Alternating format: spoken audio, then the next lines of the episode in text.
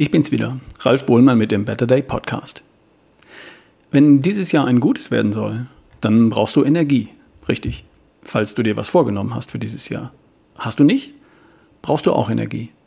Was ich meine, ist das Gefühl beim Wachwerden, dieses Gefühl von, ah, heute ist Mittwoch, was steht an? Ja klar, los, raus aus den Federn, legen wir los. Wenn du den ganzen Tag Antrieb hast und dir die Dinge leicht von der Hand gehen, wenn du abends noch Lust hast, in deiner Freizeit was zu unternehmen, Sport zu machen, rauszugehen, ein Buch in die Hand zu nehmen, was auch immer, unbändige Energie. Woraus besteht diese Energie? Wie entsteht die? Wo entsteht die?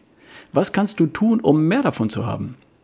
Also, die Energie deines Körpers heißt ATP, Adenosintriphosphat. Das ist der Energieträger für alle Vorgänge deines Körpers.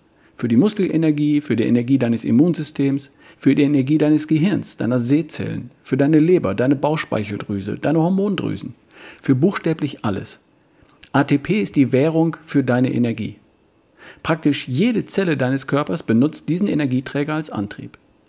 So ähnlich wie elektrischer Strom der Energieträger in deinem Haus ist. Für das Licht, den Herd, den Fernseher, dein Handy, den Fahrstuhl, die Klingel an der Tür, den Computer natürlich oder dein Tablet, den WLAN-Router, den Föhn, den Rasierapparat. In deinem Haus läuft vielleicht die Heizung mit Öl oder Gas oder über einen Holzofen. Dein Körper kennt nur einen einzigen Energieträger, ATP. Hast du viel davon, dann hast du Power, Muskelkraft, aber eben auch ein bärenstarkes Immunsystem und Antrieb, Lust, geistige Kraft sozusagen. ATP ist der Schlüssel. Und ATP wird im Körper ständig gebildet, in den einzelnen Zellen, aus denen du bestehst. Du bestehst vielleicht aus 30 Billionen Zellen. Muskelzellen, Hautzellen, Sehzellen, Gehirnzellen, Immunzellen, 30 Billionen davon. Das bist du. Und in deinen Zellen stecken kleine Kraftwerke, kleine Organellen, die in jeder deiner Zellen stecken. Die nennt man Mitochondrien. Die meisten deiner Zellen beinhalten zwischen 1000 und 2000 davon. Und die sind für nichts anderes da, als ATP zu produzieren. Die Energie, die jede Zelle braucht, um zu funktionieren. Um sich zusammenzuziehen, wenn es eine Muskelzelle ist, zu gucken, wenn es eine Sehzelle ist, zu denken, wenn es eine Gehirnzelle ist oder zu fühlen, wenn es eine Hautzelle ist. 30 bis 60 Billiarden Mitochondrien in deinem Körper produzieren die Energie deines Lebens. Hoffentlich. Je mehr, umso besser. Du kannst dafür sorgen, dass es mehr werden. Okay, und wie machen die das? Die Mitochondrien?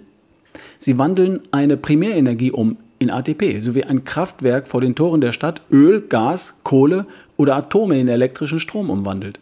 So wandeln die Mitochondrien Energie aus Kohlenhydraten, aus Fetten oder aus Proteinen in deine Energie um, in ATP. Leider heißt mehr Kohlenhydrate, mehr Fette und mehr Proteine, die du isst, nicht gleich mehr Energie für dich. Mehr Kohle auf dem Kraftwerksgelände bedeutet ja auch nicht mehr Strom in der Leitung. Es kommt darauf an, wie leistungsfähig das Kraftwerk ist und nicht wie viel Pommes du isst. Gegessene Energie bedeutet nur so viel wie angelieferte Kohle auf dem Kraftwerksgelände hat mit dem Strom in der Leitung und mit deiner Power nur bedingt was zu tun. Entscheidend ist, wie viele kleine Kraftwerke in dir arbeiten und wie gut sie funktionieren.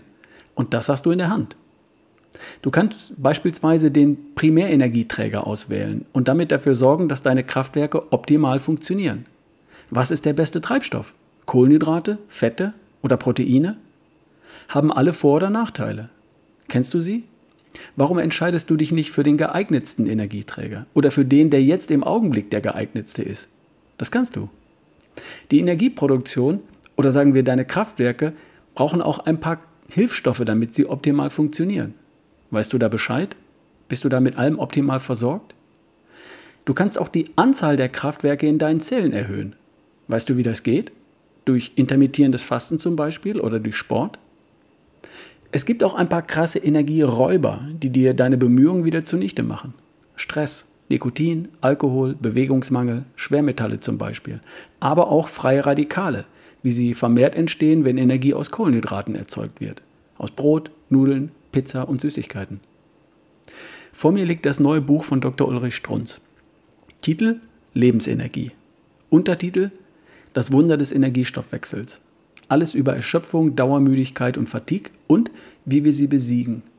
Und darin findest du alles, was man wissen sollte zum Thema Energie und Power. Für Menschen, die gefühlt zu wenig Energie haben, ebenso für Menschen, die gar nicht genug davon bekommen können. Für sportliche Menschen zum Beispiel oder geistliche Sportler, also Büroathleten. Ich kann dir das Buch nur ans Herz, Ich kann dir das Buch nur ans Herz legen. Kostet schlappe 20 Euro. Den Link findest du unten in der Podcast-Beschreibung.